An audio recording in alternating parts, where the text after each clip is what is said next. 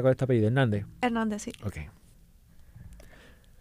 Jesús, porque también tenemos a Andrea aquí, que es mi estudiante, que fue la que me ayudó con la investigación para hacerte las preguntas. O ella va a estar con nosotros también. Oh, ok. Hola, hello, bonjour, buenas tardes, Puerto Rico. Bienvenidos a este episodio del programa de radio Queertopia Live, traído a ustedes a través de Radio Universidad y por podcast. Gracias por sintonizar y por estar. Hoy tenemos con nosotros a mi estudiante de arquitectura, Andrea Hernández. Andrea, hello. Hello. Ella fue la que me ayudó a poner eh, la secuencia de preguntas, hacer la investigación sobre el, el, espacio que vamos a estar hablando hoy de Queens Club. Y con nosotros para hablar de Queens Club tenemos al doctor Jesús Hernández, que es también creador del podcast Ya, eh, el doctor epidemiólogo, el socio de Cristian Marcano, quien es director de Miss and Mr. Gay Puerto Rico, que ambos fundaron la discoteca gay más pegada o queer del momento, Queens Club. Jesús, ¿cómo estás? Muy bien, muchas gracias. Gracias por la invitación y por habernos tomado en cuenta en estas iniciativas súper chéveres. De verdad que me encanta muchísimo que estén este, haciendo estos espacios. Pues mira, es que no podíamos no hablar con Queens Club porque, como habíamos dicho, todo el mundo está yendo allí. Como esto fue de la noche a la mañana, yo me metí en Instagram y había todo el mundo estaba yendo a Queens Club y tenían Vogue Balls y todo el mundo estaba... yo no sé dónde yo estaba en el proceso que esto sucedió. Te pregunto, ¿cuánto tiempo llevaban trabajando este proyecto antes de comenzar a darle la promoción y cuándo fue la apertura oficial? Mira, todo esto comienza por mi socio Cristian Marcano que ve el edificio, ¿verdad? Eh, para y pues se metió en como uno, como nosotros decimos, en este revolú en, en marzo del 2020, que exactamente cuando comenzó la pandemia. Entonces, pues nosotros eh, somos personas que nos conocemos de hace muchísimo tiempo porque ambos fuimos transformistas en algún momento de nuestras vidas para allá, para el 2014, 2015. Y nos conocíamos ya de, camerinos y toda la cosa. Y pues Cristian eh, me dice a mí, cuando yo viajé a Puerto Rico en enero del 2021, eh, que necesitaba un socio, pues porque pues obviamente faltaban unas inversiones y pues también porque él necesitaba una persona que, que estuviera en el proceso de la parte de diseñar la parte operacional que no que no tenía experiencia. Entonces, pues ahí es cuando yo entro al, como uno dice, al picture y de ahí en adelante fue como que vamos a trabajar mano duro porque pues le metimos mano desde en enero 2021 eh, fue este desde el momento como que empezamos a darle diseño yo empecé a comenzar a mira este es el plan que tengo para esto el plan que tengo para lo otro y era día y noche en Zoom porque pues yo resido en Washington DC ah. y pues entonces era todas las noches él iba durante el día a la construcción yo trabajaba en mi trabajo como tal este regular y entonces por las noches yo cerraba la computadora este de mi trabajo para abrir mi computadora personal para trabajar en las cosas de Quinter. Así que, y esto fue como que algo como que íbamos haciéndolo calladito, por decirlo de esta manera, porque no teníamos certeza de cómo iban a salir las cosas. Eh, pues el proceso de permisos en Puerto Rico es bien difícil, es un proceso bien tedioso y a la misma vez, pues vamos a, ¿verdad? No sé si decirle la mejor manera de decirle burocrático, por decirlo esa parte de esa manera. Y, y fue bien difícil y fueron muchas lágrimas, fueron, fueron muchas noches perdidas, muchas noches este que realmente eh, tuvimos que aceptar la realidad de lo que estábamos viviendo para poder entonces eh, hacer quizás otro plan alterno y poder al final del día tener eh, entonces los permisos fue para más o menos para agosto que realmente pudimos conseguirlo después de tener como tres gestores que realmente no pudieron hacerlo. Y eh, cuando sucede esto, pues nos dan los permisos, pues nosotros pensábamos que todo estaba cool, pues ya teníamos la construcción bastante lista, necesitábamos entonces la luz para poder entonces dar los toques finales y entonces fue que comenzó el proceso de Luma en Puerto Rico y se tardó desde agosto hasta octubre octubre 27, si no me equivoco, el proceso de que conectarán la luz por el hecho de que, pues, wow. eh, ya sabes, ¿verdad? Todos estos procesos que hubo por este que Luma pasó, que ¿verdad? la autoridad pasó a Luma, Entonces, pues solamente que, que había una persona que era que se encargaba de todo el área para conectar la luz. Y pues ya yo entonces había decidido irme para Puerto Rico tres meses para, para entonces estar en el proceso final. Mi, este, mi, eh, mi, mi pareja decide renunciar a su trabajo para entonces ayudarme también, para todos estar juntos y terminar este proceso. Llegamos a Puerto Rico, no teníamos luz, hasta que pues por obra de gracia del Espíritu Santo, yo no sé si tiene algo que ver, uno de esos días que estuve allí afuera del, del negocio, vi el truck de Luma pasar, los paré, le dije dos o tres cosas, le dije dos o tres cosas. Enchúfenme el cable. Yo el proceso estaba en camino y pues yo no sé, lo conectaron al otro día, porque si tiene algo que ver y está relacionado, yo no sé. Pero así fue que pasó y pues gracias a Dios, pues mira, eso nos dio la oportunidad entonces de terminar todos esos contratos que teníamos en hold, porque sin la luz no podíamos hacer nada, como conectar los aires acondicionados. Eh, y entonces ahí fue que pues eh, tuvimos ese mes y medio que yo digo que eso no, no, a veces lo describo como los días más negros de mi vida, pero porque fue tanto y tanto y tanto trabajo, o sea, físico, emocional, Me que, que fue tan y tan y tan y tan estresante que yo veía que el día 2 de diciembre, que fue el día que abrimos, como que no iba a ser posible. Ajá. Y la cuestión fue que yo dije, yo me eché la soga al cuello y Cristian también, porque dijimos, le pusimos todo de diciembre sin tener todavía algunas cosas, pero era porque ya habíamos pagado porque esas cosas estuvieran. Sí. Y dijimos, no, o sea, tú me tienes que tener todo esto listo para esta fecha. Si no me lo tienes listo, pues está fuera del contrato y fuera de lo que yo realmente estuve en agreement contigo. Así que en ese vaivén, eh, ¿verdad? Esas luchas, pues pudimos realmente abrir el espacio. Y esa es como que la historia larga, corta, Sí. que pudimos abrir el 2 de diciembre. Y ese fue el día que todo el mundo se enteró que existía Queens Club. Eh, no, bueno, nosotros veníamos ya tirando la- las redes sociales porque teníamos ya unas personas que nos seguían de la, de la comunidad. Ajá. eh, por el hecho de que eh, pues teníamos esta carrera anteri- anterior y pues ya había como unos followers, unos followers, ¿ok? O sea, que estos followers eh, nos estaban este, dando ya como que esa impresión de que íbamos a tener quizás apoyo, pero nosotros no sabíamos, o sea, nosotros, en, e- bueno, en ese momento nosotros, porque ahora pues nosotros pues tenemos muchísimas personas en la operación, ¿verdad? Eh, no sabíamos a qué nivel quizás iba a ser el apoyo. ¿Por qué? Porque una de las cosas que está ocurriendo en este preciso momento es que Queens Club no tiene en la parte de afuera nada que diga que es Queens Club. O sea que el, el outreach fue completamente orgánico a través de las redes sociales y había abierto el día 2 de diciembre que se hubiese llenado el lugar. Fue como que, pero ¿qué es lo que pasa aquí? Sí.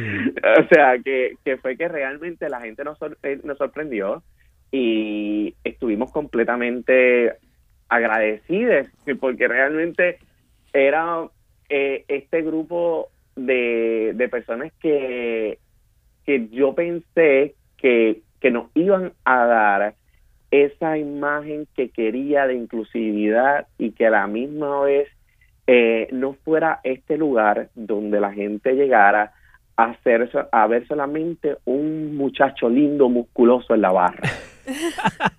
o sea, esa no era la, ese no era el propósito. El propósito era como lo que está pasando. Personas que no salían de sus casas por años eh, estén saliendo entonces y vayan al club y se sientan identificados al menos con alguna persona de, nuestro staff. Sí. Tenemos, te- tenemos como 25 preguntas que queremos Sí. follow up con lo que acabas de decir. Este, pero vamos a ir poco a poco. Andrea, Claro. te queríamos preguntar, eh, ¿este edificio lo adquirieron es rentado, es por contrato? ¿Cómo, cómo pasa a su, a su control? Mira, este edificio, pues, para conseguir este el, el contrato con ellos, para poder alquilarlo primero, eh, ¿verdad? Fue un pain in the ass, no sé si puedo decir eso aquí, pero porque realmente fue, ¿verdad? Fue un proceso medio tedioso, pero se pudo hacer y es este con opción a compra. Eh, nosotros ahora mismo estamos en el, en el proceso de que tenemos un contrato por unos años y entonces eh, ahora mismo el, el acuerdo con el dueño que está completamente, eh, es una persona que nos ha apoyado desde el día uno, o sea, y, y tengo que decirlo porque realmente ha sido eh, una bendición tenerlo desde de nuestro lado porque ah, se nos ha dicho bien claro, mira, yo lo que quiero que ustedes echen para adelante, echen el negocio para encima y me compren el edificio cuando estén listos, porque definitivamente no es un edificio, o sea, él tiene más edificios, él tiene muchísimos otros negocios y esto no es un edificio como que sea como que algo para él que sea muy de, mucha importancia.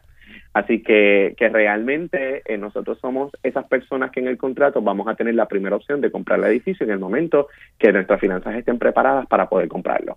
¿Y qué era ese edificio antes? ¿Tú sabes? Pues mira, yo he recibido distintas, distintas este, versiones de la historia. me han dicho distintas cosas. Me dijeron que eh, había sido una academia de baile. Eh, después me dijeron que había sido el comité de, de, del Partido Nuevo Progresista. ¿Qué, de, algún candidato. ¿Qué fue después de eso o qué? No sabemos. Yo sé que se convirtió en cierta manera en algún momento dado como en un hospitalillo este y pues el edificio estuvo abandonado y era bien curioso porque eh, los días antes de abrir eh, estábamos haciendo promoción de que abríamos ese jueves 2 de diciembre y la gente nos escribían en las redes, nos decían, pero ¿cómo va a ser que ustedes van a abrir ese edificio? Ese edificio ya pasado por ahí todos los días y está abandonado. Y fue que nosotros no lo pintamos hasta el día antes de abrir porque no nos habían puesto las cámaras y entonces nos ponían, nos, hacían grafitis en las paredes. Y entonces nos, dijimos, no vamos a pintar hasta exactamente el día antes para poder entonces evitarnos los de los grafitis y porque las cámaras las teníamos entonces programadas que las pusieran el día antes de abril, que fue el primero de diciembre. Wow. Y mira, ya que nos hablaste, ¿verdad?, de, del área del contexto, nos interesa también saber un poco de este proceso de diseño, de ya cuando ustedes tienen toda esta idea, tienen el concepto, tienen el mood board, toda esta cuestión de la idea, ¿verdad?, la ilusión. Claro. ¿Quién es la persona que imagina y diseña este espacio? ¿Cómo ustedes la encuentran? ¿Cómo dijeron este? Esto fue un proceso, porque eh, Cristian conoce este un amigo que se llama Jesús Enrique y este uno que también conocemos que es un amigo en común que se llama este Leo, Santiago, que es nuestro artista gráfico.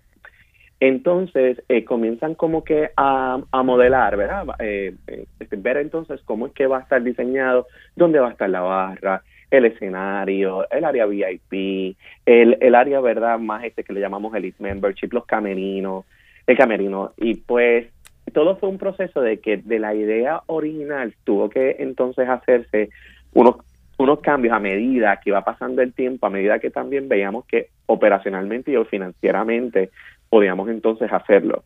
Porque cuando te sientas a diseñar, muchas cosas se ven bien lindas. se ven hermosas en el papel. En papel todo es bello. Eh, el, papel aguanta lo que sea y el y el diseño este verdad electrónico que, que se realiza en la computadora también. Pero a medida que entonces nos íbamos acercando a la fecha, veíamos como que esto se puede hacer, esto no se puede hacer y también la parte del diseño de la electricidad del lugar, al ser un edificio que llevaba muchos años sin, eh, sin utilizarse, fue bien difícil y bien costosa. Y poder entonces, por ejemplo, en aquellos días que estábamos entonces, eh, por decirlo así, ensayando la música, se nos cayó un breaker. Teníamos que entonces buscar a ver cuál era ese breaker que se había caído para reemplazarlo por otro de más amperes o ver entonces dónde conectar ciertas cosas para que no se nos cayeran otras. O sea, aquello fue una odisea. O sea, la gente no tiene idea de, realmente cuán difícil fue el preproceso de abrir porque no fue que, mira, ah, eh, se empañetó el lugar o se pintó el lugar, se pusieron las bocinas, se prendió el equipo, vamos a poner el, las bebidas a enfriar y abrimos el negocio. No, no, no, no, no. O sea, aquello se llevó un proceso, como yo digo, de inteligencia, donde tuvimos que realmente ajustar aquí, ajustar acá, esta parte se puede hacer, esto no se puede hacer pero fue a medida de que también íbamos implementando y dejando ya eh, algunas cosas que se tenían en mente listas. Pues una, o sea, el, en Puerto Rico eh, uno dice muchas cosas, pero también decide montar este, este espacio en el momento donde la construcción está por el techo. Que, O sea, se, se tiran esta misión, pasan este trabajo y el fin, ¿qué es lo que ¿Por qué, what drives you? ¿Por qué vale la pena pasar este esfuerzo? ¿Qué es lo que hace a Queen's Club especial? ¿Qué es lo que están llenando algún vacío? ¿Qué es lo que, como el, el, el vision que tienen? Mira, para cuando yo me senté con Cristian, la que recuerdo fue dándome una medalla con él en Condado, frente al Hotel La Concha, por una barra que había por allí. yo lo que le dije a Cristian fue, para mí es bien importante que definitivamente la, el, la imagen del club sea una imagen donde incluyamos eh, el espectro completo de, de, lo que es la verdad la sombrilla LGBTQ+. Uh ¿Por qué? Porque yo entendía, y él, él lo hizo por el hecho de que sabía que necesitábamos un lugar, un espacio seguro para nuestra comunidad. O sea, pero darle esos detalles de esto, de este detalle para entender cómo puede ser la parte de recurso humano, cómo puede ser la parte entonces, cómo que ese recurso humano va a operar.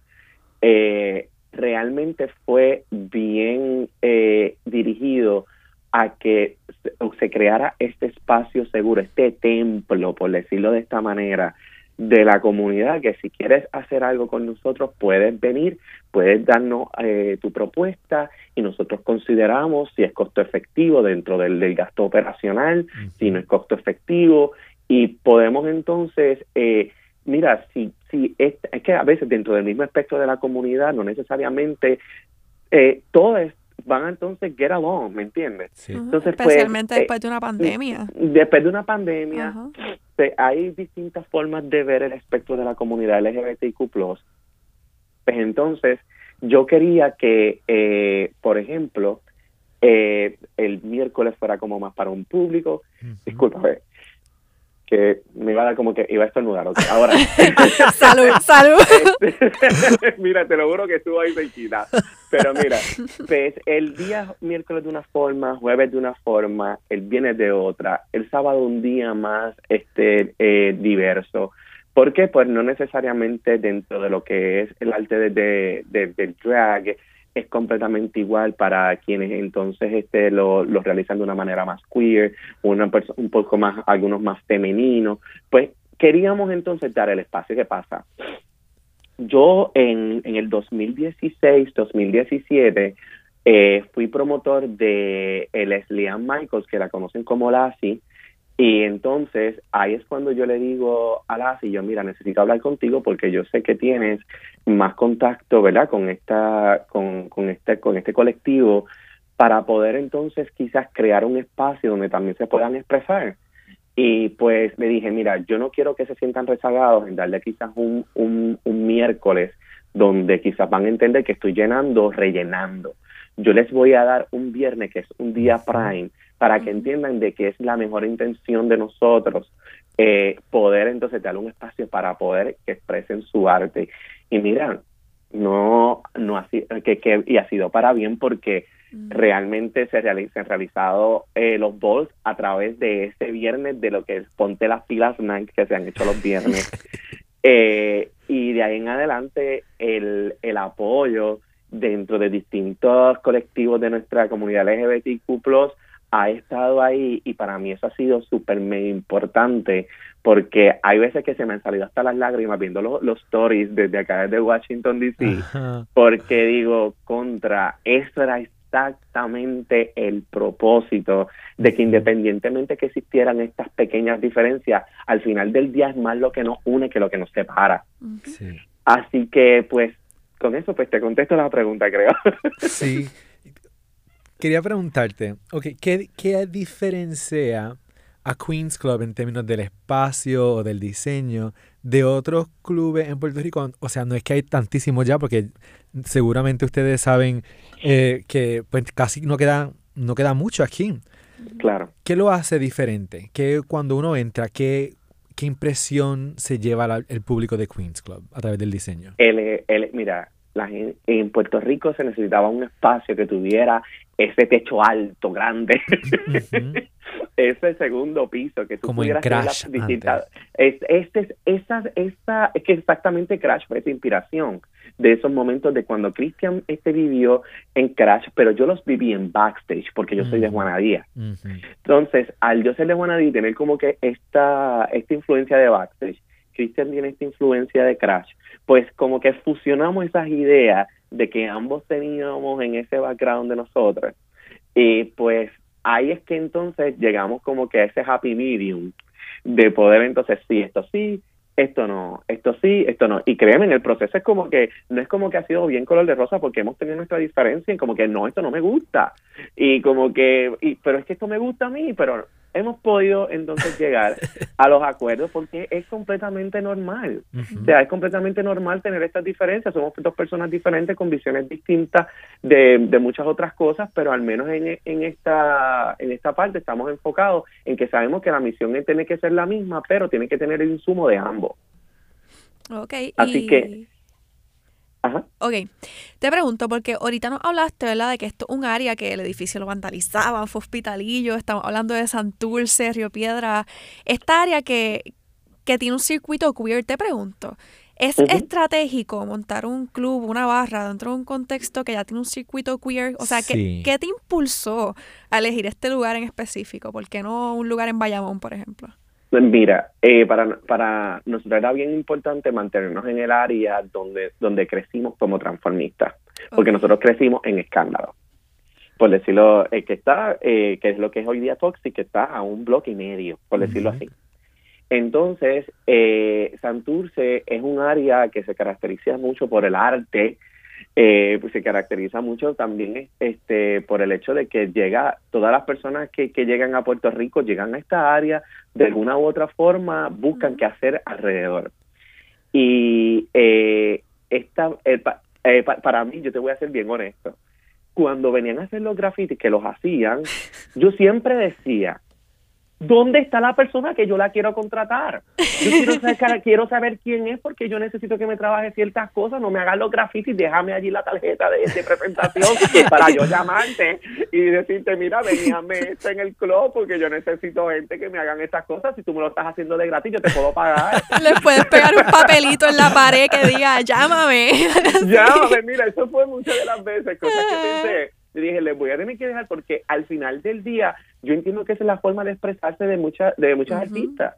Y, y eh, artistas, artistas, o sea, y, y para mí era bien importante que si voy a hacer algo en el club, que es, principalmente dirigido a la comunidad LGBTQ+, pues mira, este, yo necesito tener artistas o artistas que vengan entonces aquí a hacer cosas que se sientan completamente identificadas y que podamos entonces hacer estas alianzas y que vengan al club porque se sientan que, que su amigo, colega, colega, como quiera, puede entonces este, fue de la persona que colaboró al engrandecimiento del lugar.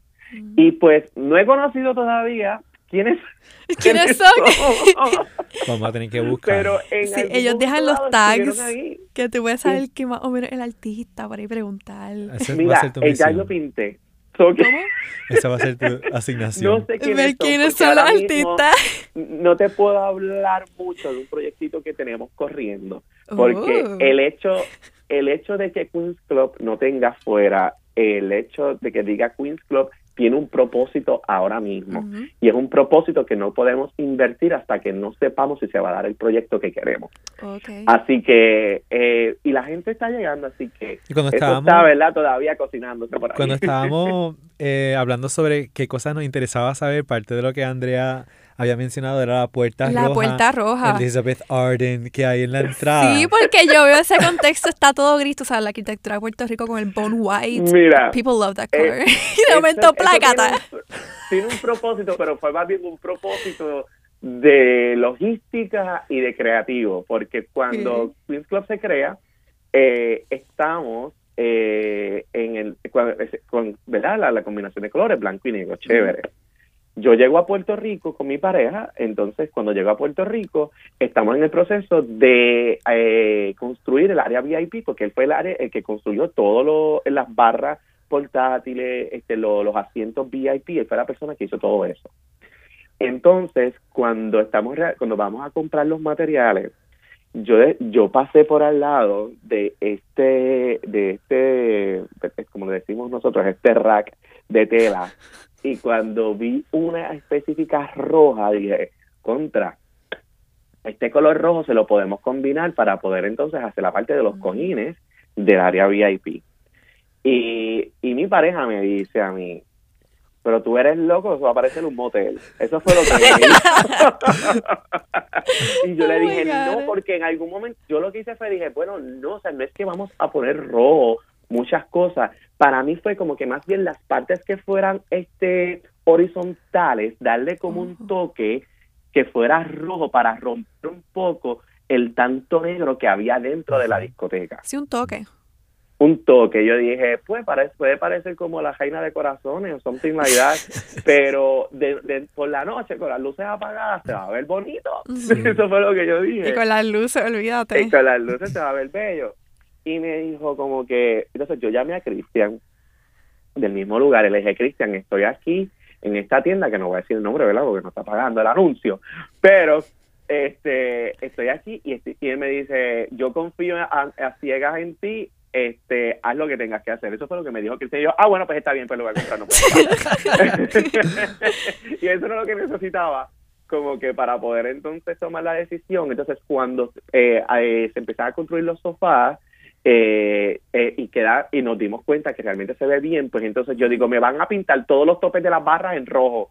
Entonces, ahí fue que entonces la barra también se pinta en rojo, los topes de la barra, y dije, para que la gente sepa que estamos aquí, pues por lo menos toda la pintura que sobró me la pintan las puertas también. Y ahí fue que entonces pues llega, ¿verdad? Este, la decisión de poder entonces poner las puertas rojas.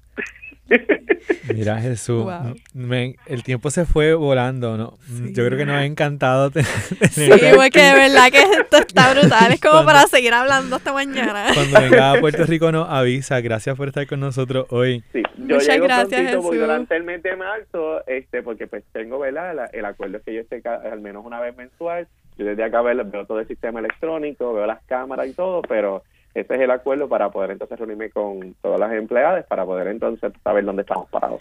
Gracias, Jesús. Nos vemos en Queens Club entonces. Te deseo muchísimo éxito. Muchas gracias, el gracias por el gracias por el apoyo y a quienes, quienes estén escuchando desde lo más profundo de mi corazón esto ha sido un proyecto no solamente personal, también hasta familiar porque nuestras familias han estado envueltas.